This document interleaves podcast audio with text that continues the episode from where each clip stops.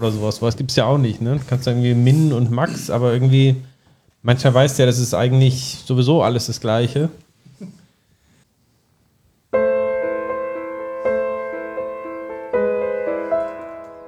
Es war ein grauer Novembertag. Uhalama Lakshma öffnete die Tür. Er fand ein totes Zebra.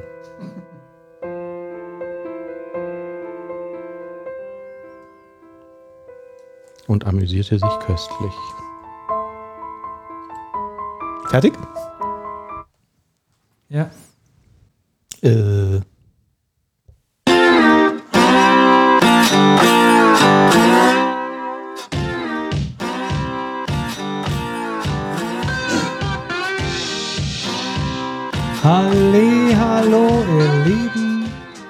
Wunderbaren Zuhörer dieses erfolgreichen Podcasts. Erfolgreich darf ich einfach mal jetzt hier sagen.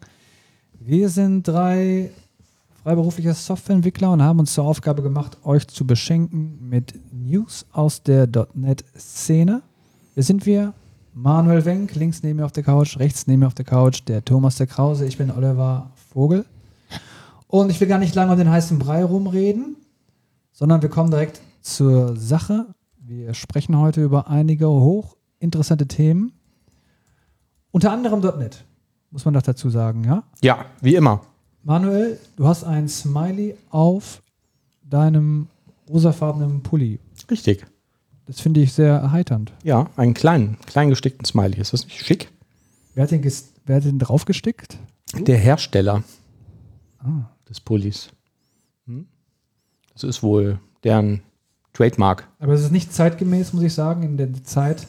Heutzutage sollte eigentlich dann ein trauriger Smiley drauf sein, oder? Das stimmt. Das stimmt, ja. Ich könnte den das nächste Mal über Kopf tragen oder so. genau, du könntest den Pulli vielleicht links rum anziehen. Vielleicht. Ja, ja. Eigentlich wäre es auch letztes Jahr schon ein hustender Smiley gewesen. Ne? Richtig.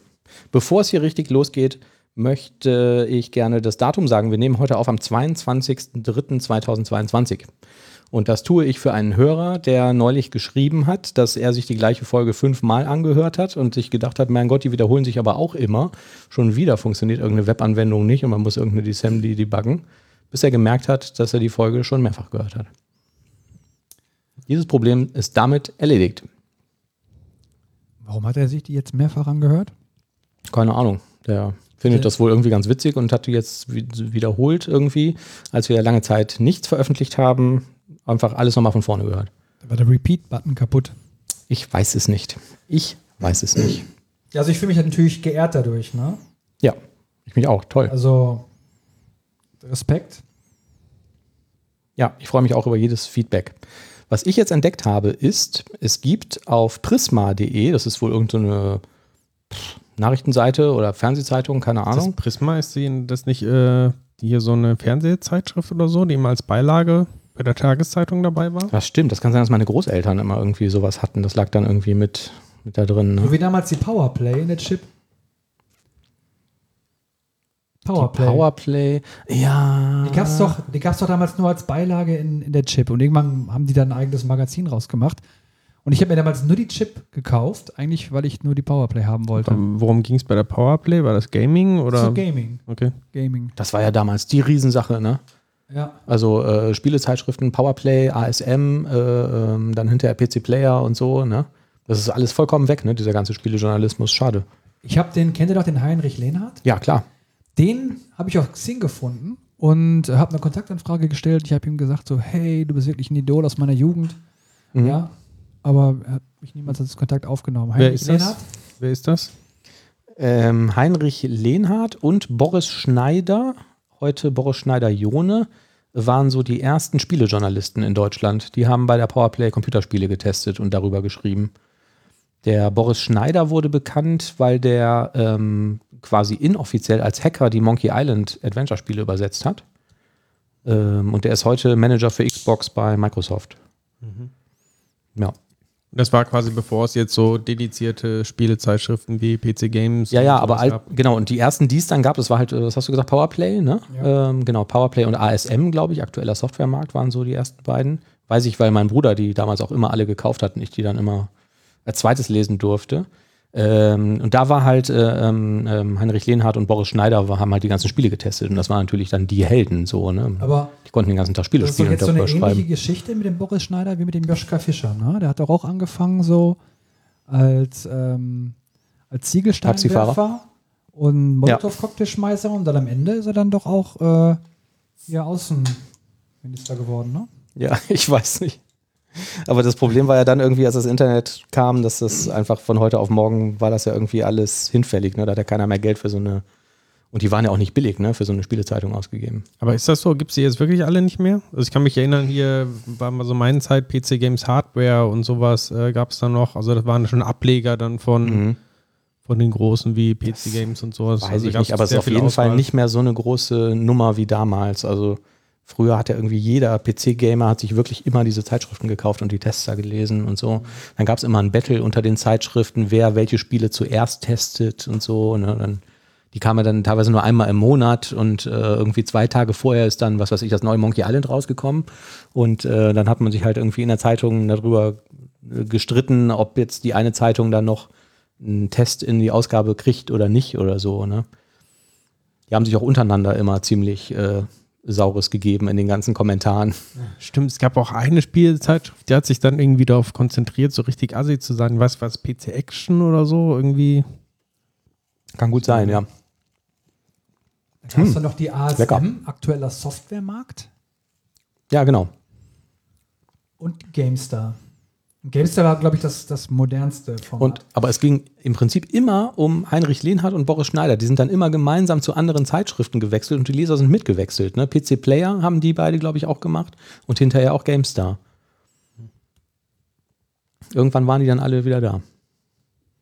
Verrückt. Ja, die machen heute einen Podcast, den Spieleveteranen-Podcast und erzählen irgendwie Geschichten von früher. Mitunter auch ganz interessant. Ganz cool. Kamen wir jetzt da drauf? Ach so, wegen Prisma. Prisma ähm, berichtet ähm, täglich, was heute in den Soaps passiert. Man braucht sich das gar nicht mehr ähm, kaufen. Also zum Beispiel heute 14.10 Uhr das erste Rote Rosen. Als Gunther David schlafend auf dem Restaurantfußboden findet, hegt er den Verdacht, David könnte Drogen nehmen. Franzi hält das für absurd. Doch als Gunther sieht, wie Franzi David Pillen überreicht, wirft er Franzi zu Davids Entsetzen vor, ihn mit Drogen zu versorgen. Das ging mir jetzt zu schnell. Ich blick da auch nicht mehr durch. Was ist bei GZSZ passiert? Ähm, GZSZ, Moment, was haben wir hier? Sturm der Liebe, unter uns, alles was zählt. Gute Zeiten, schlechte Zeiten. Paul ist klar, dass Tuner oder Tuner, keine Ahnung, seine Lüge über den Anruf bei Gina nicht aufklären wird. Spontan beschließt er, Emily nach New York nachzureisen. Da steht plötzlich Gina vor seiner Tür. Maren will sich voll und ganz auf ihre Beziehung in Anführungsstrichen zu Michi konzentrieren. Die beiden haben Spaß und Michi fühlt sich daran bestätigt, bei Maren auf einem guten Weg zu sein. Doch dann hegt Michi langsam Zweifel, ob er sich nicht etwas vormacht. Was für eine Scheiße.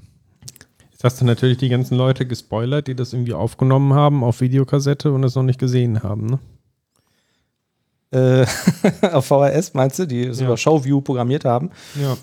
Ja, Eine Bekannte, eine Bekannte hat damals Folgendes gemacht, da ist ihre Mutter in Urlaub gefahren und sie hat für die Mutter eine Zusammenfassung geschrieben von allen GZSZ-Folgen in dieser Woche und hat ja so aufgeschrieben, was passiert ist mit ihren eigenen Kommentaren. Ist das nicht schlimm, was der Joachim gerne gemacht hat? Wie kann man bloß seine eigene Tochter verführen? Weiß ich nicht. Ja. Also was da so passiert bei diesen Folgen? Und hat die wirklich eine Zusammenfassung geschrieben für die Mutter. Ach komm, Oliver, das äh, erwartest du auch von deiner Freundin auch, dass sie dir eine Zusammenfassung dann gibt, was beim Bachelor oder so passiert ist. Also den Bachelor habe ich mir, glaube ich, glaube ich, schon lange nicht mehr angeguckt. Guckt euch nur Naked Attractions oder. aber gut, dass du gesagt hast, noch nie. Naked Attraction, das ist, also das ist genauso wie mit Big Brother in der ersten Staffel. Das hat so irgendwie so eine Grenze durchbrochen. Irgendwie, ne? Und äh, aber sobald man eine Grenze durchbrochen hat, wird das für die Leute so normal. Ne? Also wenn man heute jetzt mit sowas wie Naked Attraction ankommt, dann ähm, glaube ich, wundert sich keiner ne? mehr darüber. Denkt sich so, ach ja. Das war ja bei Big Brother schon so, ne? wo man irgendwie ewig lange darüber diskutiert hat, ob man das darf. Darf man Leute Ja. die ganze Zeit so filmen und so? Hm, ja, die machen das ja freiwillig, naja, aber es sollte man trotzdem nicht dürfen und so. Und heute interessiert das keine Sau Ja, mehr. eben. Also, das war auch schon bei der zweiten Staffel, hat das niemand mehr interessiert, was da passiert. Ne? Ja, aber die erste war halt noch legendär.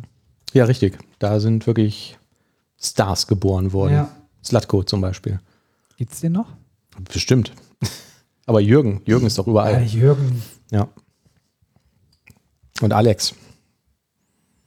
Der hat auch ein Kind gehabt mit der Dingens. Jenny Elvers? Jenny Elvers. Wirklich? Genau. Ja, Okay, ich habe du geraten. ist gut geraten. Witzig, witzig. Ähm, ich hatte gerade einen Gedanken, den ich verloren habe. Ich ähm, höre ja sehr gerne den Podcast Baywatch Berlin. Der ist sehr lustig. Und ähm, da ist mir jetzt aufgefallen, wenn man sich da ältere Folgen nochmal runterlädt, also die haben Werbung, ne? während der Folgen wird immer mal irgendwie, sprechen die zusammen halt irgendwie irgend so einen Werbeclip für irgendeinen Werbepartner ein und die ändern das auch rückwirkend in alten Folgen. Also die scheinen da irgendwie quasi so Blöcke markiert zu haben und wenn jetzt da der neue Sponsor kommt, was weiß ich, Fritz Cola oder so, dann ähm, ändern die auch bei den alten Folgen irgendwie Werbeclips. Das hatte ich so, kannte ich so noch nicht. Ja, Und, aber ähm, Interessant. ist das nicht so ein Podcast, den es auch nur über Spotify gibt? nee, den gibt's äh, überall. Echt? Mhm. Auch ganz normal im, im Podcatcher. Aber ist das, das ist doch Das ist nicht sanft und sorgfältig. Ja. Und auch nicht äh, fest und Fest und flauschig, genau, Ja. so heißt er jetzt, genau. Vorher hießen die sanft und sorgfältig. Äh, nee, genau, nee, der ist das doch nicht. Der mit äh, Glashäufer um. Baywatch Berlin ist mit Klaas Häufer Umlauf und Jakob Lund und Thomas Schmidt, genau. Und die arbeiten alle irgendwie in der gleichen Firma und ja, das ist ähm, sehr lustig, weil die Charaktere so unterschiedlich sind. Wie kam ich da jetzt drauf? Ach so, wegen Werbung. Was würdet ihr eigentlich davon halten, wenn wir Werbung machen? Tja, also, ist echt eine gute Sache, ne? Für uns Ja. und für die Zuhörer? Für die auch. Kann, man dann solche, kann man dann solche Sprungmarken einbauen, dass man, dass man das überspringen kann? Oder das darf man, glaube ich, nicht, ne? So Skip-Marken ist wahrscheinlich nicht so schlau, ne? Ja, wir müssen das auch schneiden, diese Ideen. Wir besprechen das nochmal. Stichwort Schneiden. Ich weiß nicht, ob ich das schon mal erzählt habe. Ich habe mal eine Idee gehabt, weil ich ja dann, also auch bei diesem Baywatch Berlin, dadurch, dass die diese Werbung dann immer wieder einbauen und jetzt hört man vielleicht nebenbei irgendwie zu Hause irgendwie so zwei, drei Folgen nebenbei, dann hört man ja immer die gleiche Werbung. Und ich habe mir gedacht, es muss doch irgendwie möglich sein, zum Beispiel über eine KI zu erkennen, ob das jetzt Werbung ist oder nicht. Also da in deren Fall ist es ganz einfach, weil die kennzeichnen quasi den Beginn und das Ende der Werbung. So, jetzt wäre doch eigentlich denkbar, aber ich weiß nicht, ob das legal ist, dass man sagt, man macht einen neuen Feed werbefrei. Keine Ahnung, podcast ohne Werbung.de. Da kann ich Baywatch Berlin abonnieren und ähm, da liegen die Dinger nochmal ohne Werbung vor. Da musst du aber dafür zahlen. Ja, einfach so, einfach so kopieren, das darfst du wahrscheinlich nicht. Was wahrscheinlich erlaubt wäre, äh, ist irgendwie eine, eine reine Datei, wo drin steht, zu welchen Ja. Zeitpunkten Werbung ist und dann ein intelligenter Podcast-Player, der dann entsprechend die Sachen überspringen kann. Ne? Genau, so ein Chapter-Mark, Ja, wie wir auch haben. Sowas ja. gab es Mhm. doch früher bei den Videorekordern auch. Die konnten doch auch irgendwie Werbung erkennen und automatisch die Aufnahme anhalten. Genau, und die haben das so erkannt, weil ähm, der Lautstärkepegel, wenn die Werbung anfängt, auf einmal dreimal so hoch war. Also die Werbung ist immer dreimal so laut wie die normale Sendung, damit das halt direkt auffällt. Und das hat zuverlässig funktioniert? Ich habe sowas nie Das gehabt. hat ja mehr oder weniger zuverlässig. War das wirklich an der. Lautstärke festgemacht? Okay. Ja. Aber das ist ja, ist das nicht auch irgendwie ärgerlich, wenn du nimmst du irgendeinen Actionfilm auf, dann gibt es eine laute Explosion und auf einmal geht das Ding auf Pause? Ich dachte auch, die haben irgendein anderes Signal. Ne? Also, also ich habe gelesen, die haben das anhand der Lautstärke, des Lautstärkesignals irgendwie ausgemacht. Und ähm, ja, weiß auch nicht wie. Ich gesagt, ich habe nur gehört, das wäre dreimal so laut und vielleicht so eine Explosion. Vielleicht halt nur zweimal so laut. Ich erinnere mich auch früher zu Zeiten von, von ähm, Analogfernsehen gab es ja dann so diese ersten Capture-Karten, wo man Fernsehen aufnehmen konnte. Und da gab es auch kommerzielle Software, die konnte man irgendwie für 5 Euro oder was im Monat so ein Abo abschließen. Die haben dir Schnittmarken geliefert. Und ähm, damit konnte man dann irgendwie wieder mit einem anderen Tool quasi die Sachen, die man aufgenommen hat, ähm, vollkommen automatisch von der Werbung befreien. Der hat das dann bei dir lokal irgendwie in eine neue AVI-Datei oder was da gerade angesagt war, gerendert. Was es auch noch als interessante äh, Sache gab, äh, bin ich letztens wieder drüber gestolpert. Ich glaube, das gibt es immer noch. Online-Videorekorder war auch mal so ein große Ja. Dinge. Ja. Da konntest du quasi dir einen Account machen Ja.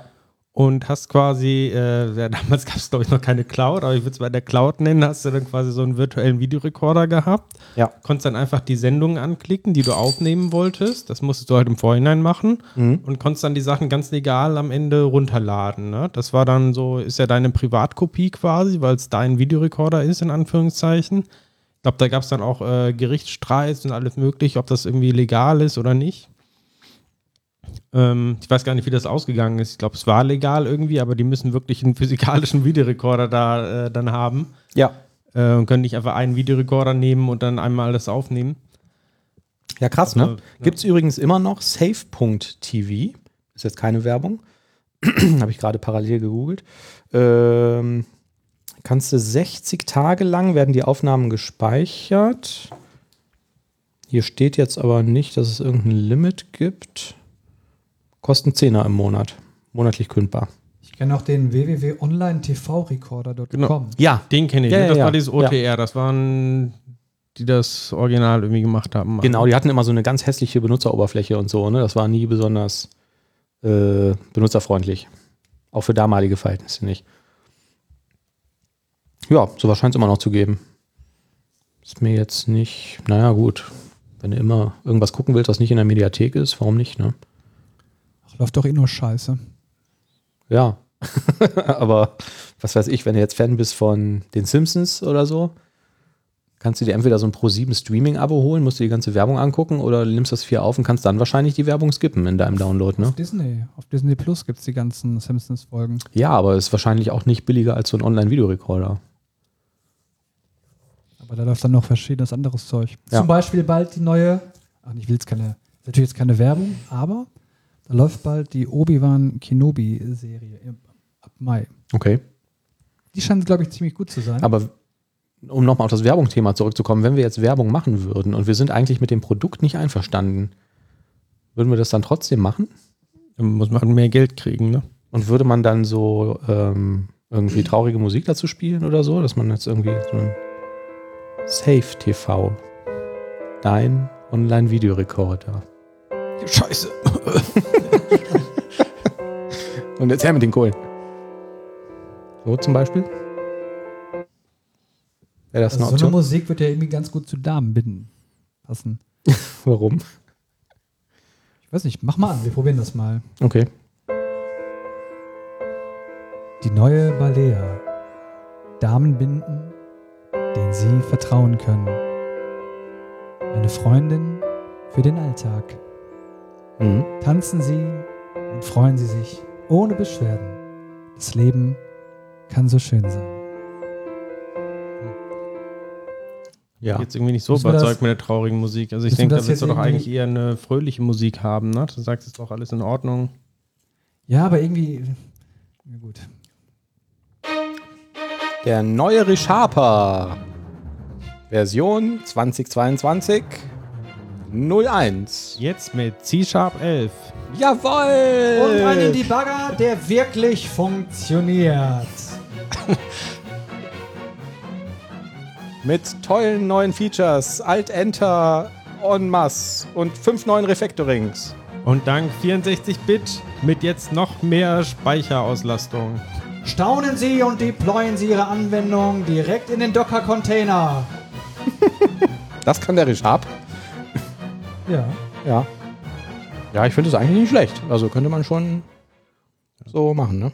Wir sollten nur vorher irgendwie die Firmen fragen, äh, ob wir für die Werbung Geld kriegen und nicht erst im Nachhinein, wenn wir jetzt schon die Werbung gemacht haben. Wir hätten gerne zehn Monate im Voraus. Bitte Genau. hören Sie sich nicht unsere alten Folgen an. Stimmt. Wo wir das Produkt vielleicht schon mal erwähnt haben. Ja, ich fürchte, Microsoft, Microsoft haben wir auch äh, verloren als Sponsor, ne? Potenziell. Gibt es da nicht wieder irgendeinen Geburtstag? Visual Studio ist 25 Jahre alt geworden. 25. Also fünf Jahre älter als .NET, ne?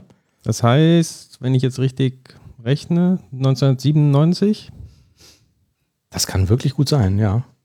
Hieß das nicht auch Visual Studio 97 oder? 98 wahrscheinlich, weil man immer gerne Jahre draufrechnet. Wir haben gerade darüber gesprochen, aber ich weiß nicht, ob ich das in der Erklärung, äh, in der Erinnerung verkläre. Ich bin der Meinung, dass das erste war irgendwie quasi so eine Art Launcher, äh, wo man irgendwie so ein, so ein Splash-Screen hatte, wo man dann irgendwie sagen konnte, ich möchte jetzt eine Visual Basic-Anwendung erstellen oder Visual C und keine Ahnung, was da noch alles dabei war.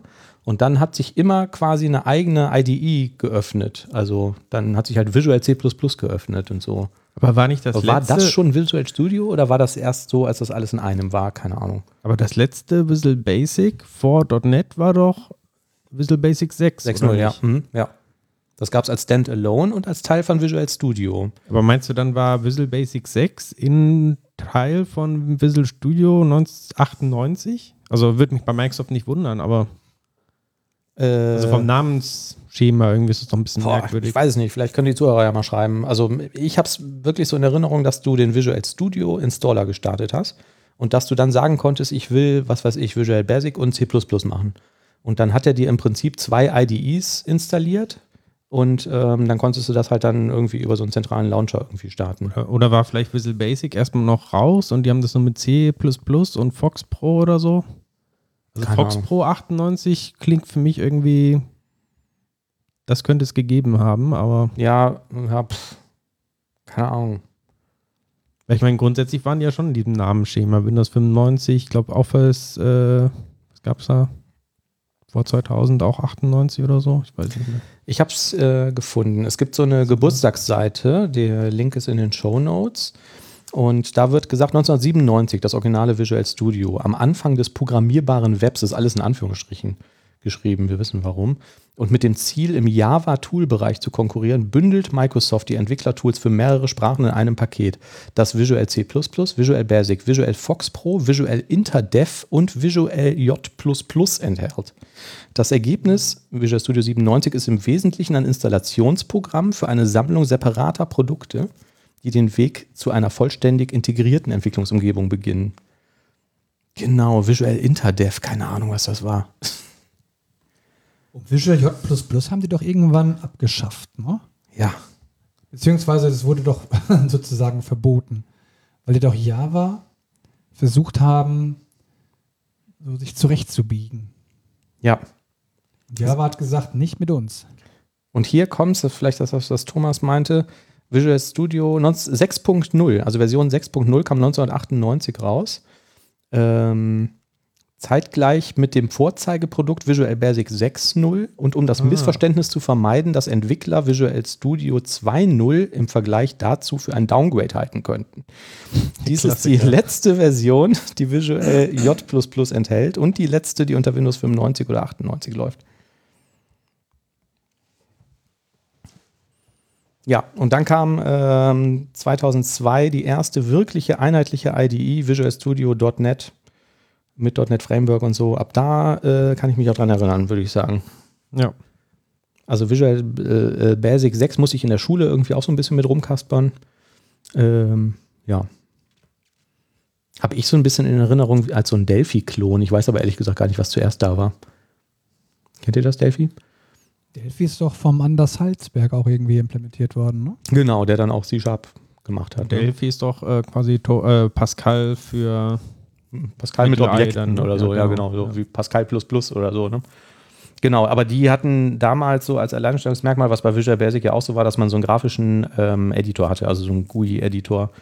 Also sehr niedrige Hemmschwelle, um dir da irgendwie eine Oberfläche zusammenzuklicken und halt Events und so. Und du konntest, dann hatten die halt irgendwie, ich glaube, das Thema war komponentenorientierte Entwicklung.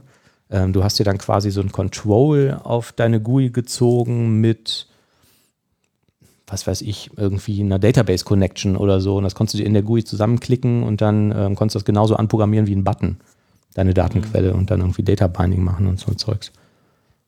Krass. So lange ist das her. Unglaublich. Unglaublich. Ähm, wo wir gerade beim Thema sind. Äh, Windows Forms Designer. WinForms Designer. Kennt ihr den? Von, von früher, ne? Also auch so gefühlt das letzte Mal vor 25 Jahren genutzt. genau. Ähm, das ist ganz spannend. Da haben wir auch einen Artikel in den Show Notes verlinkt, wer das mal nachlesen ähm, möchte. Was mir gar nicht so bewusst war, weil ich das einfach nicht mehr benutze, ähm, ist, dass der jetzt in den letzten Jahren einmal komplett neu geschrieben wurde. Weil du ja WinForms-Anwendungen auch auf .NET Core laufen lassen kannst. Und ähm, ich weiß nicht, wer von euch schon mal irgendwie so eigene Controls damals entwickelt hat oder so für diesen WinForms-Designer. Das funktioniert ja ähm, so, dass du ein eigenes Control schreibst. Das Ding wird dann kompiliert und in dem Designer wird eine Instanz davon erstellt und dann kannst du damit da irgendwie interagieren und so. Ne? Und da kannst du im Control selber abfragen, bist du jetzt im Design-Modus gerade oder nicht. Genau, ne? ja, ja, ja, richtig, ja. Das war auch wirklich irgendwie ist in Design-Mode, Design-Mode oder so hieß diese äh, diese Property oder so, ne? Oder die Methode, die man da. Ja, genau, richtig. Genau. Und weil man das halt nicht wild mischen kann zwischen .NET Framework und .NET Core, mussten die für .NET äh, Core äh, quasi den Editor einmal neu schreiben. Hm. Und ähm, sagen, dass das jetzt irgendwie so auf dem Niveau wäre wie damals der .NET Framework WinForms Editor.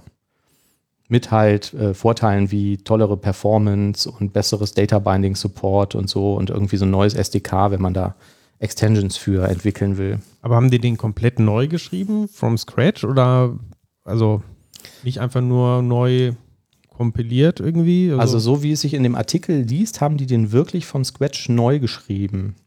Ähm, Aber der sieht genauso aus wie der, der alte. Die haben jetzt nicht irgendwie den von Grund auf verbessert. Von der sieht genauso aus, genau, wie der alte. Der läuft aber in einem anderen Prozess. Also der alte lief irgendwie im Kontext der Entwicklungsumgebung, dev-env-exe. Und der neue, den erkennt man irgendwie, dass das ein Out-of-Process-Designer äh, ähm, ist. Vielleicht haben sie ihn deswegen auch neu geschrieben oder so. Ähm, genau, der heißt dann irgendwie WinForms-Exe. Ähm, Nein, WinForms OOP für Out-of-Process-Designer. Dachte, objektorientierte Programmierung. ja, hab mich auch, weiß ich auch nicht, warum die das äh, so gewählt haben. Habt ihr damals gerne mit WinForms gearbeitet? Ja. Das wäre irgendwie ein bisschen Das war schon, ja, das ist schon so eine Hassliebe, was man damit hat, zusammen irgendwie hat. Ne? Also auf der einen Seite war es, äh, ne? also schon ein Rumgekloppe und dann hat man eine Million Events implementiert und keiner blickt mehr am Ende durch. Mhm. Und da war auch das Thema Clean Code jetzt nicht so groß geschrieben worden.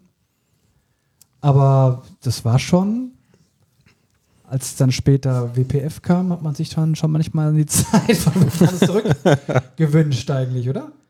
Ja, also die, ähm, man muss sich ja irgendwie daran erinnern, wo man in der Zeit irgendwie hergekommen ist und damals gab es ja eigentlich nichts Besseres. Ne? Ja.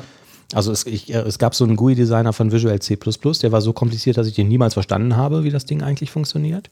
Dann gab es den von Visual Basic, da war die Programmiersprache scheiße.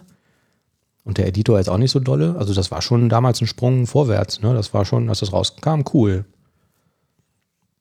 Auch mit diesen Data Tables, dann konnte man da irgendwelche Queries äh, speichern und konnte das irgendwie ganz einfach binden und also so datengetriebene Anwendungen geschrieben, äh, hat man damit schnell. Das Problem war halt dann mit äh, WPF waren einfach die Erwartungshaltung dann irgendwie viel größer, ne? Also ja. so mächtig war irgendwie und ja. Man hat gedacht, das wird auf jeden Fall richtig schnell, was man damit macht. Ja. Aber manchmal, das heißt manchmal, eigentlich in 80 Prozent der Fälle war genau, ja, genau das Gegenteil ist passiert, ne? Ja. Also du hast auf jeden Fall dann am Ende irgendwie tausende Zeilen von diesem XAML-Code überall. Das war dann auch nicht mehr wirklich so, so übersichtlich. Mhm. Und klar, ja, WinForms hat so diese automatisch generierten äh, in Initialisierungscode irgendwie, ne? Aber es war jetzt, ja. weiß nicht, war und trotzdem irgendwie einfacher. XAML noch das, das Beste war da eigentlich daran, ne? Und diese Dependency Properties und die Attached Dependency oh Properties. Oh Gott. Und Animation Storyboards und so. Das war irgendwie auch ein bisschen so strange, ne? Also und dann willst du irgendwo ein, willst du dann in einem Label irgendwie die Summe von zwei Textblöcken oder anzeigen und dann musst du erstmal irgendwie einen ein Binding machen mit irgendeinem speziellen Converter noch irgendwie, um da Sachen zu machen. Und, oh, also ich habe das ja immer so wahrgenommen. Das Problem an ähm, WinForms war ja, dass man das nie richtig testen konnte, automatisiert. Damals hat ja sowieso keiner irgendwie Tests geschrieben oder so, ne? Mhm. Und wenn man bei WPF zum Beispiel eine MVVM-Anwendung geschrieben hat, dann konnte man zumindest irgendwie sein, sein Model oder sein View-Model da im Hintergrund testen. Und wenn man dann vielleicht noch irgendwie seine eigenen, wie hießen die, Bindings Extensions oder so geschrieben hat, dann konnte man die auch noch testen und so. Das war schon auf jeden Fall viel testbarer. Und das war halt sehr, es war halt deklarativ, ne? Und nicht imperativ wie WinForms. Aber ich finde, wir haben damals unserer gemeinsamen Zeit, wenn man das so Revue passieren lässt, ne? Wir haben viel zu viel Geschäftslogik einfach in die View-Models geschrieben. Mhm. Weil wir gedacht haben, MVVM, eigentlich hätten, wir, hätten die View-Models viel Präsentationslayer nah sein müssen und diese Ja. gesamte Geschäftslücke hätten wir dann in Mediatoren oder so Ja, auslagern sollen. ja. Lass uns doch mal so ein WPF-Projekt Und das war aber, glaube ich, auch so ein Problem von WPF, ähm, dass dieses Model wie MVVM gar nicht erzwungen wurde. Ne? Also wenn du File New Project geklickt hast, dann war ja nichts mit MVVM. Und ähm, dann haben, glaube ich, sind viele Leute hingegangen und haben das genauso benutzt wie den WinForms Designer und haben sich irgendwie mit absoluten Koordinaten irgendwelche Buttons irgendwo hingezogen und Das hatten am Ende genau den gleichen Schrott wie vorher. Schlimmer noch. Schlimmer, ja. Viel schlimmer sogar noch. Ja, weil das auch alles nicht mehr skaliert hat und so. Und wir haben doch als Also- MVVM-Framework damals Caliburn Micro verwendet, ne? Unter anderem, ja. Ich habe ganz viele verwendet jetzt im Laufe der Zeit. Auch bei dem Kunden, wo wir gemeinsam waren, hatte ich das DevExpress MVVM Framework, dann Microsoft Prism. Hm, was war denn da noch? Weiß ich auch nicht. Die hatten irgendwie verschiedene Sachen auch vermischt. Aber im Prinzip haben die alle das gleiche gemacht. Würde ich sagen. Oder? Weiß nicht, Außer Xaf. Xaf ist nochmal so ein Sonderfall, ne? Ich habe dich unterbrochen, Thomas. Nö, ich, ich kann da nichts mehr zu sagen. Ich kann mich nur noch an Caliber und Micro erinnern. Also ich glaube, ich könnte mir schon vorstellen, dass ich heute auch nochmal vielleicht eine WinForms-Anwendung schreiben würde. WPF möchte ich eigentlich nicht mehr so viel mit zu tun haben. Also ich würde jetzt auch nicht unbedingt ein Projekt annehmen, wo es darum geht, eine neue WinForms-Anwendung zu schreiben, aber das war schon, war ja auch irgendwie niederschwellig. Ne? Man ist irgendwie schnell zum Ziel gekommen. Je nachdem, was man machen wollte. So, jetzt habe ich gerade gesagt, dass das ja nicht so deklarativ war sondern für die Zuhörer, die das vielleicht nicht kennen, was ist passiert? Man hat so ein grafisches GUI-Designer, also so ein leeres Fenster und jetzt nehme ich so einen Button aus so einem Control-Panel und ziehe den per Drag and Drop da drauf und positioniere den irgendwie, absolut zum Beispiel. Es gab, glaube ich, auch so Layout-Container, die hat aber kein Mensch benutzt. Ähm, und was jetzt aber im Hintergrund passiert ist, also bei ähm, WPF wäre ja jetzt irgendwie Sammelcode geschrieben worden. Und der wäre dann in so einer XAML-Datei gewesen. Und was die aber gemacht haben, ist, die haben .NET-Code generiert. Da stand dann wirklich irgendwie äh, MyButton gleich New Button. Und dahinter, darunter irgendwie 100.000 Properties mit irgendwie Top, Left, Margin, Font, bla bla bla bla bla bla. Also wirklich, MyButton. Name gleich so und so. MyButton. äh, Label gleich Hallo. Genau. MyButton. Left gleich 100. MyButton. Top gleich 100. und On-Click. Dann hast du doch die ähm, richtig geile Property Grid gehabt, damit du dich mit diesem Code gar nicht beschäftigen musstest. Ja, genau. Aber dieser Code war da. Der war in einer Methode versteckt. Das steht auch in dem Artikel. Nicht, dass ihr glaubt, ich könnte mich daran erinnern. Initialize Component, die dann standardmäßig irgendwie noch mit so einem Attribut gekennzeichnet war, dass das irgendwie auto-generated ist und dass man die Finger davon lassen soll. Und ich glaube, in so einer Region war die noch eingekapselt, Ja. dass die standardmäßig so collapsed ist, ne? Genau, das war bevor es noch Partial Classes gab, wo man das irgendwie noch in eine extra Datei packen konnte. Ähm, genau. So, und was der jetzt machen muss, dieser Designer, das äh, finde ich an diesem Artikel auch ganz schön, ist, das bedeutet natürlich, und ähm, das beschreiben die da halt auch, ähm, dass wenn ich jetzt so einen Button da drauf ziehe, dann geht er im Hintergrund hin und ähm, erzeugt quasi ähm, etwas, was die Shadow.NET Assembly nennen, on the fly, aus dem, was in dem Code ist. Und das instanziert er und führt das dann sofort aus. Also die, der Teil der Anwendung läuft quasi, der GUI-Teil der Anwendung, in dem Moment, in dem ich dann mit dem Editor meine Buttons ähm, verschiebe. Oder sonstige Controls. Es gab auch andere Sachen außer Buttons. Es gab nämlich auch Labels. Ähm, ja, und das ist wohl irgendwie eine Herausforderung gewesen, als sie das Ding neu geschrieben haben. Und wahrscheinlich auch bei der initialen Erstellung. Tja, das waren noch Zeiten. Das war noch eine schöne und sehr spannende Zeit. Ja. Sehr viel Nostalgie heute. Ja, früher war alles besser. Ich hätte noch ein Thema, um ein bisschen in die Zukunft zu gucken. Wenn ihr Bock habt. Gerne. Aber nur wenn die positiv ist, sonst will ich nichts davon wissen. Das könnt ihr mal beurteilen. Was, was würdet ihr denn dafür von halten, wenn man jetzt JavaScript mit äh, Typinformationen ausstatten würde? Meinst du so eine Art natives TypeScript? Genau, so in der Art. Es gibt jetzt ein, ein Proposal von Microsoft, was aber jetzt quasi an das offizielle äh, JavaScript-Gremium, keine Ahnung, wo das ist, bei der ECMA oder sowas eingereicht haben, dass es eine Möglichkeit geben sollte, JavaScript eben mit Typinformationen auszustatten. Optional. Würde dann, genau, optional. Die Syntax wäre so in etwa wie bei äh, TypeScript. Aber die Idee ist, dass das Ganze von ähm, JavaScript-Interpretern einfach komplett ignoriert wird. Also das heißt, die stehen da irgendwie, aber die werden komplett ignoriert. Und nur jetzt entsprechend ähm, ja, Compiler, äh, Editoren und so weiter würden halt diese Typinformationen nutzen. Um, Linter, IntelliSense und so. Genau, Type-Checking, IntelliSense, aber quasi bei der eigentlichen Ausführung würden sie komplett ignoriert werden. Das ist doch fast das Gleiche, was TypeScript auch macht. Genau, das Einzige, was dir spaßt, ist halt dieser äh, Cross-Compiling-Skript, wo die ganzen Typinformationen rausgeschmissen werden. Das würde quasi mhm. dann automatisch im, im Browser passieren. Ich fände das gut. Ja. Ich bin Freund von typisierten Programmiersprachen. Ich finde es auch grundsätzlich nicht schlecht, wobei ich mich frage, wenn das jetzt wirklich ein Proposal ist, was irgendwann dann in den Browsern landen soll, in der Regel hast du doch da eh noch einen Minifier oder sowas zwischen. Der wäre ja doof, wenn er diese ganzen Typinformationen nicht schon vorher rausschmeißt.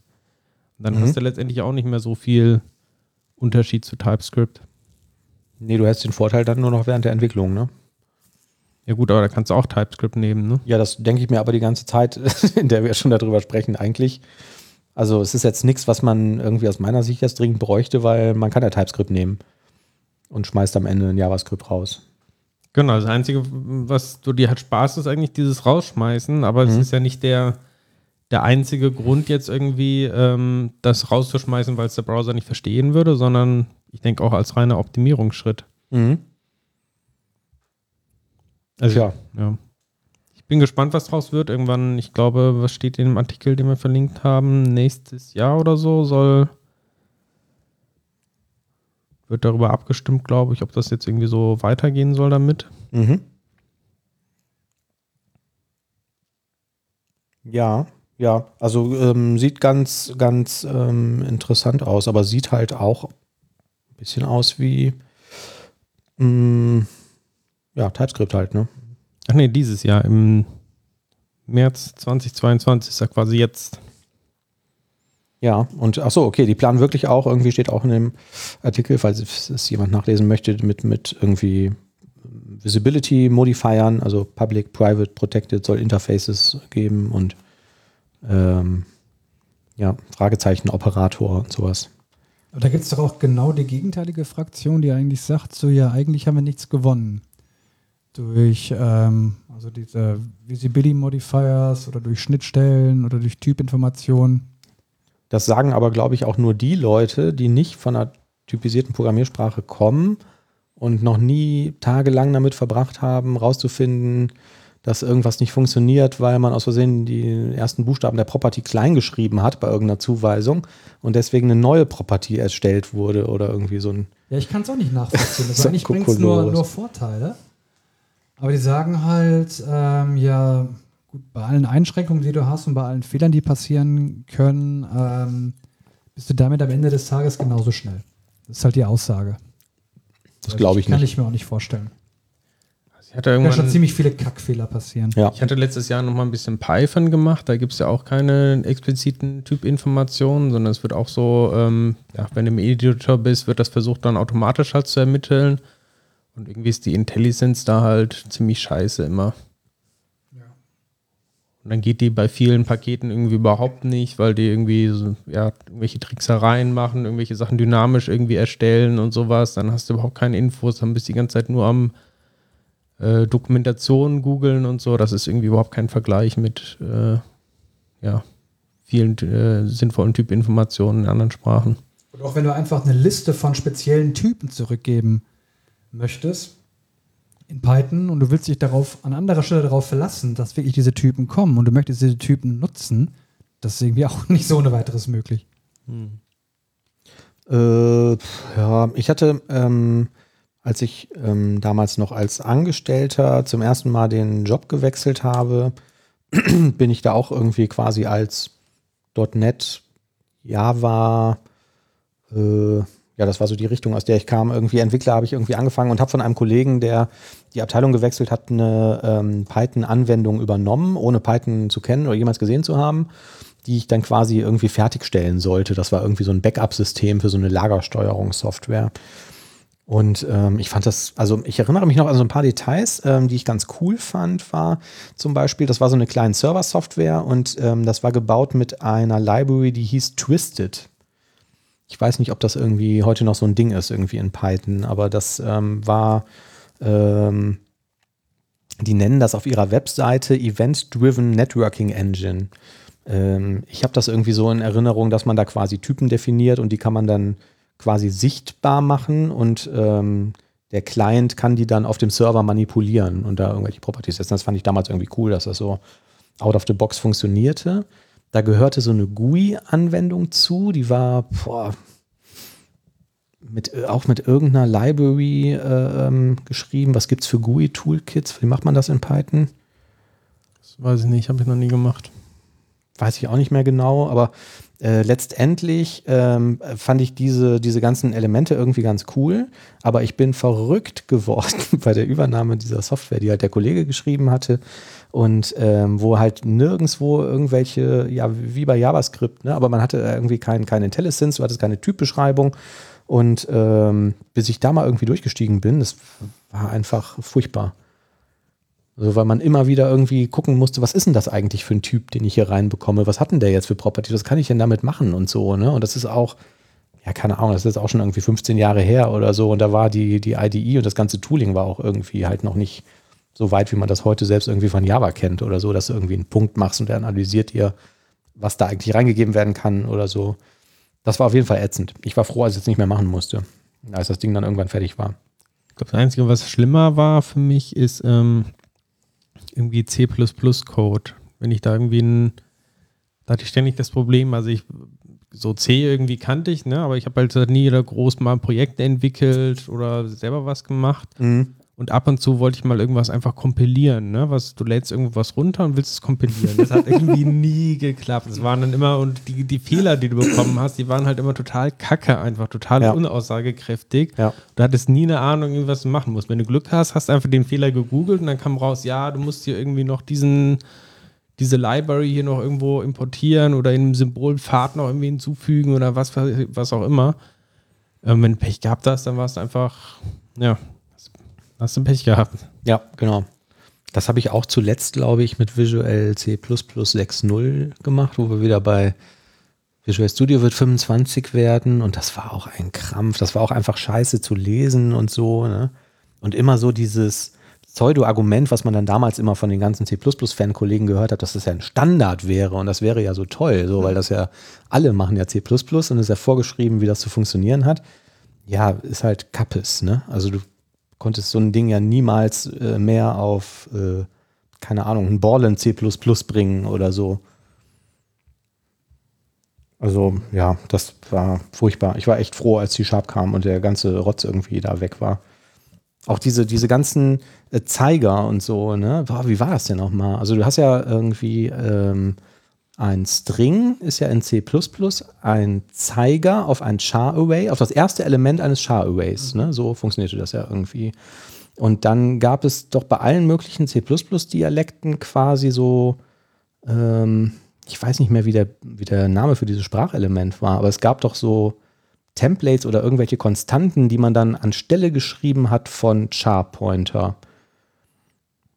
Also äh, Char-Sternchen war, glaube ich, ein Du meinst hier, dass der, also, der Präprozessor quasi hingeht? Ja, der Präprozessor, genau. Ne? Ja, ja, ja. Du hast dann da irgendwie groß geschrieben, irgendwelche Konstanten eingefügt und da hat er dann irgendwie im, im Rahmen des Compiles irgendwie dann das daraus gemacht, was da halt irgendwie ein String sein sollte in der, ja.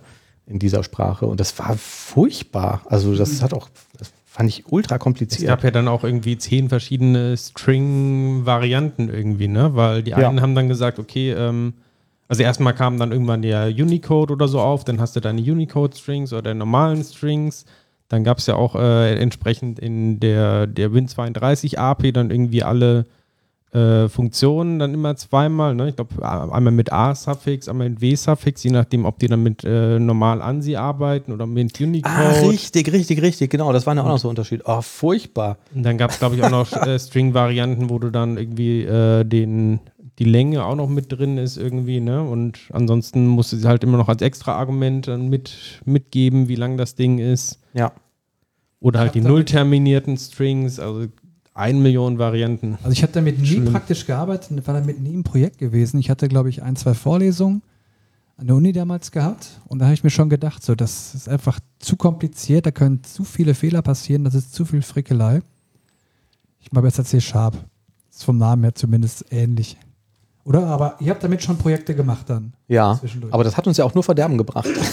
also diese Tatsache, die ähm, das zum Beispiel ähm, Zumindest früher war das ja dann noch so. Also du hab, wolltest irgendein, irgendeine Texteingabe haben oder irgendeine Variable, wo du heute einen String vernehmen würdest in äh, allen möglichen Programmiersprachen und hast dann halt irgendwie da dir so ein Array für angelegt mit 20 Zeichen und hattest dann einen Pointer auf das erste Element des Arrays oder auf das nullte Element mit dem Index 0. Und ähm, das hat ja zu diesen ganzen berühmten Buffer-Overflow-Problemen äh, geführt, die heute noch irgendwelche Sicherheitslücken sind, die man irgendwie nie wieder los wird, weil nirgendwo äh, vernünftig bei, bei Software die Länge validiert wurde. Wie viel Platz habe ich wirklich validiert? Und dann hast du halt in dieses 20 Zeichen Array 40 reingeschrieben und hast damit irgendwie Inhalt von anderen Variablen überschrieben. Und wenn du es clever gemacht hast, konntest du irgendwie Code ausführen und so. Ne? Also das war der gesamte Ansatz. Ähm, würde man heute nicht mehr so machen, glaube ich. Aber ich plus, glaube, heute gibt es in C auch einen String. -Typ. Plus dieses ganze Thema ja Memory Handling, ne? Also muss dann oh. ja, äh, ja. entweder den Speicher noch dynamisch halt holen, ne? Also allozieren oder dann halt entsprechend auch gucken, dass du wieder freigibst. Dann muss es halt auch aufpassen, wenn du es irgendwie zu früh freigibst und dann doch wieder verwendest, ist schlecht irgendwie, ne? Kann Sicherheitslücke sein oder ja. auch einfach ein Programm zum Absturz bringen. Oder andersrum halt, wenn du es vergisst freizugeben, dann hast du halt ein Memory Leak, ne? Ja. Ähm, genau. Ja, sowas habe ich auch mal in irgendeinem Projekt in der Ausbildung geschrieben. Ich weiß gar nicht mehr, worum es da irgendwie genau ging, aber da war auch irgend so ein, ich habe glaube ich irgendeinen Parser geschrieben, irgendwie für Text und der musste ja dann auch andauernd Speicher allokieren und das dann in so einer Baumstruktur abbilden. Und das war noch relativ harmlos, aber den Speicher wieder aufzuräumen, du musstest ja dann auf jedes, ähm, auf jeden Speicher, den man alloziert hat, also quasi jede Variable, könnte man vielleicht heute so sagen, würde man dann irgendwie Delete aufrufen um den Speicher wieder freizugeben. Und ähm, bei .NET könnte man am obersten Element sagen, ich äh, lösche die Referenz oder ich lasse die einfach aus dem Scope laufen. Das funktioniert da aber nicht. Da hast du ein Memory Leak gebaut. Du musstest das Ding vollständig wieder freigeben. Also alles, was du irgendwie allokiert hast, von Hand wieder zurücklassen. Äh, und das ist, äh, ja, das ist einfach. Aber ich muss Ahnung. sagen, mittlerweile in C-Sharp ähm, wurden ja auch immer mehr Primitive jetzt äh, eingebaut, irgendwie, die auch so Low-Level Memory Handling ermöglichen, ohne jetzt äh, direkt mit äh, Pointern irgendwie total unsichere Geschichte da irgendwie zu schaffen, ne? Ja. Wo man die auch theoretisch verwenden kann in C-Sharp. Ähm, das mache ich irgendwie ganz, ganz gerne mittlerweile, ne? Also ähm, es gibt jetzt mal die Möglichkeit, äh, in einer Funktion mit dem Stack-Alloc-Keyword quasi ähm, Speicher direkt auf dem Stack zu allozieren, der dann auch entsprechend direkt freigegeben wird, wenn du die Funktion verlässt. Mhm. Das heißt, du kannst sagen, ich mache jetzt hier ein Byte-Array. Mhm. Das ist aber halt nirgendwo im, im Heap halt irgendwo gespeichert, sondern es ist quasi nur äh, ja, eben auf dem Stack, kann das irgendwie auch lokal ähm, verwenden für bestimmte Sachen. Und am Ende geht's halt, ist es halt entsprechend wieder freigegeben. Ne? Ja. Ähm, solche Sachen finde ich schon ganz, ganz interessant. Ähm, ja, finde ich auch. Aber Oder auch was halt mit Span und sowas dann entsprechend da machen kannst. Wo, ich, wo ich jetzt so drüber nachdenke, also im Vergleich zu also C-Sharp zu C++ war das einfach, glaube ich, nochmal eine andere Abstraktionsebene. Ne? Also ich glaube, du würdest halt wahrscheinlich wirklich eher ein Betriebssystem in C schreiben, aber so eine Business-Anwendung, das macht einfach irgendwie heute keinen Sinn, das in C++ zu schreiben. Oder in C. Ja, ich glaube, heutzutage wird auch keiner mehr ein neues Betriebssystem jetzt mit C anfangen. Behaupte ich jetzt mal. Ich weiß es nicht. Ich habe mal ein Buch über die Entwicklung von Windows NT 4 gelesen. Da, äh, über Windows NT, nicht Windows NT 4. Ähm, und das haben die wohl angefangen zu schreiben mit C, weil die gesagt haben, C ist out und C ist ja viel cooler. Und nach einem Jahr haben die quasi von vorne angefangen und gesagt, das ist zu langsam mit C. Wir machen das wieder mit C. Und keine Ahnung, also wenn es jetzt wirklich darum geht, irgendwie so ein Kernel zu schreiben und Memory Management und so, vielleicht macht man das dann doch noch äh, damit. Ich weiß nicht, was würde man denn sonst nehmen? Womit schreibst du ein Betriebssystem? Ich war gerade am Suchen, gab es nicht jetzt so verschiedene. Also so ein Android ist. Äh, Experimente äh, jetzt von, von Google, irgendwie ein neues Betriebssystem. Ich weiß gar nicht, was sie jetzt geschrieben haben. Aber also Microsoft hat ja mal das Experiment gemacht mit, äh, ich glaube Singularity heißt es, ne? Also mit ähm, mhm. C-Sharp quasi wirklich ein Betriebssystem zu schreiben. Ach, stimmt. Kann man das nicht mit Rust beispielsweise ganz gut machen? Rust ist sein, doch auch so der heiße Scheiß der Programmiersprachen im Augenblick. Zusammen mit Go. Also, keine Ahnung, ich kenne nur das Computerspiel Rust. Es gibt sogar schon eine, ein, ein ähm, OS in Rust, Redux. Ja, du hast natürlich wahrscheinlich einen wahnsinnigen Security-Vorteil, ne, wenn du irgendwie von, von Grund auf irgendwie so eine sichere Sprache nimmst, wo du das mitbaust. Auf der anderen, ja, keine Ahnung. Du musst es am Ende zum Maschinencode kompilieren. Hm. Weiß ich auch nicht, ich habe keine Ahnung von Betriebssystementwicklung. Sieht gar nicht mal schlecht aus, dieses Redux. Nie gehört. Ich auch nicht. Ich sehe es jetzt gerade nur. Ach doch, äh, Redux das, nicht, das nicht irgendwie auch immer Unix-like operating system written in Rust. Ach so.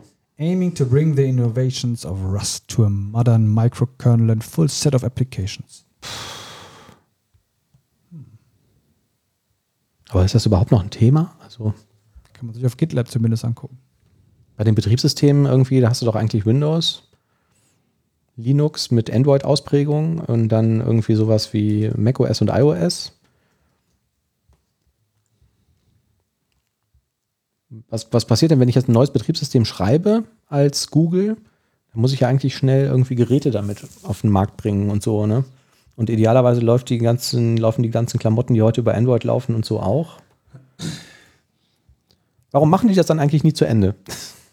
Man liest doch ständig irgendwie von sowas, ne? Aber scheint ja dann doch irgendwie, irgendwann erkennt vielleicht irgendein Manager, das macht eigentlich überhaupt keinen Sinn, was wir hier machen. Lass uns damit aufhören oder es ist zu teuer oder wir schaffen es nicht. Die haben doch, äh, von Google gibt es doch dieses Fuchsjahr, heißt das, glaube ich, ne? Aber ich weiß gar nicht, was das geschrieben ist. Ja, aber was machen die denn damit? Wozu machen die das? Also. Ich glaube, das wird schon irgendwann kommen. Ja? Wenn Google das entwickelt hat, könnte ich mir vorstellen, dass es in Go implementiert ist.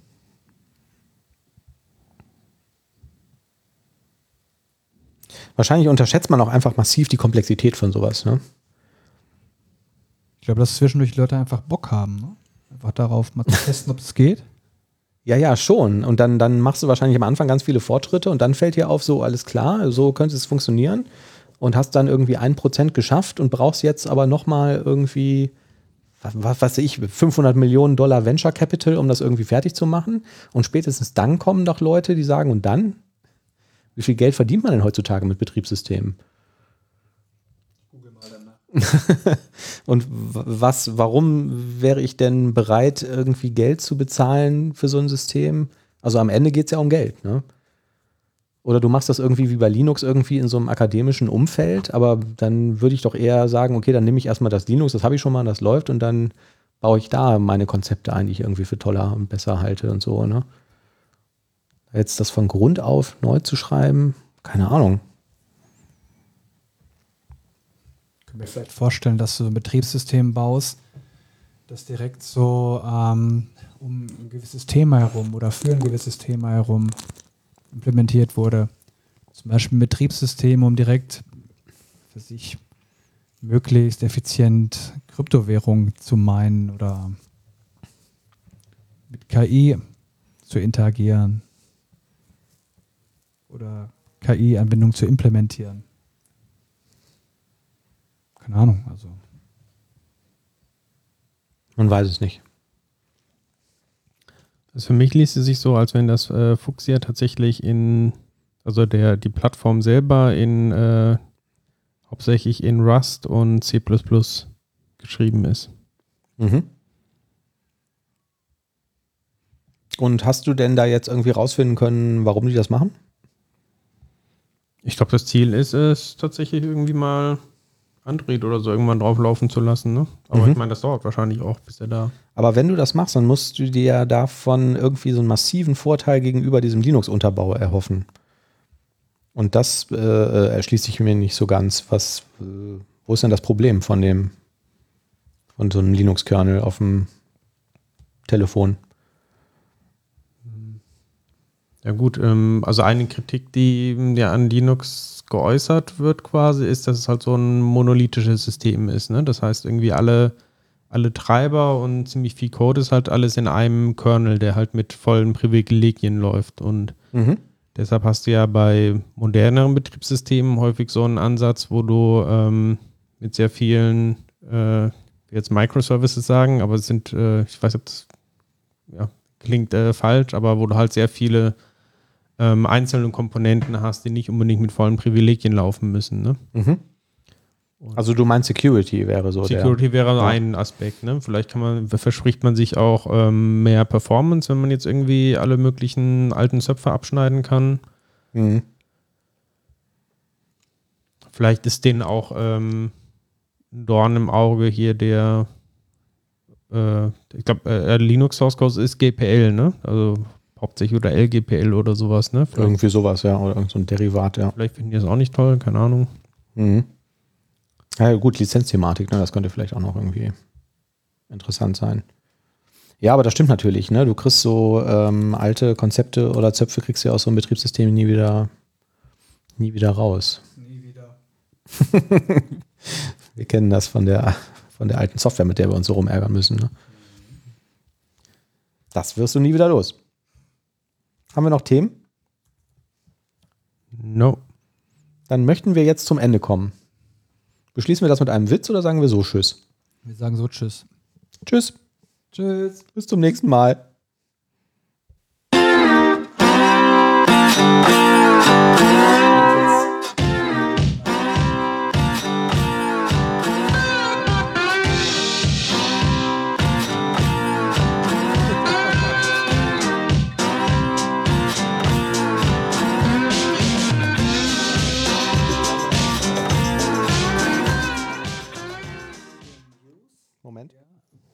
Wir hatten vorhin darüber diskutiert, ganz wichtige News. Wir hatten vorhin darüber diskutiert, als wir äh, Getränke geholt haben, was denn der Unterschied zwischen Limonade und Brause ist. Und äh, ich habe das mal recherchiert. Wir packen den Link natürlich in die Shownotes für euch alle.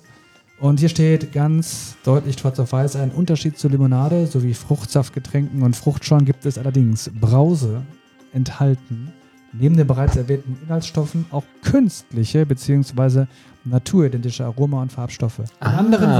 Worten, in anderen Worten, Brausen bestehen nicht nur aus natürlichen Stoffen, sondern enthalten auch künstliche Stoffe. Das ist Darum, lasst euch nicht eine Limonade verkaufen für Brause. Moment, Moment. Aber Brause hat doch immer ähm, Kohlensäure oder nicht? Oder irgendwas Sprudelndes? Das oder? ist nicht der ausschlaggebende Faktor. Der ausschlaggebende Faktor sind die ne- künstlichen Stoffe, die in der Brause drin sind. Das ist so eine gesetzliche Bezeichnung dann wahrscheinlich, so wie Richtig. Eis und Speiseeis und Richtig. äh, äh, Aber Milcheis. Brause, das steckt doch schon im Namen, Bra das ist braust. Das, das, natürlich das ist doch recht. jetzt Quatsch, Oliver. Wodka Aber Brause, das ist was haltet ihr davon? Das hast du dir doch jetzt komplett ausgedacht. Nee, ich packe das in die Shownotes. Das ist bestimmt irgendeine unseriöse Quelle. Kreml.ru oder so. Russia Today. Kann sich jeder sein Ja. eigenes Urteil bilden, vielleicht auch mal darüber nachdenken. Bis zur nächsten Folge dann auf jeden Fall. Goodbye.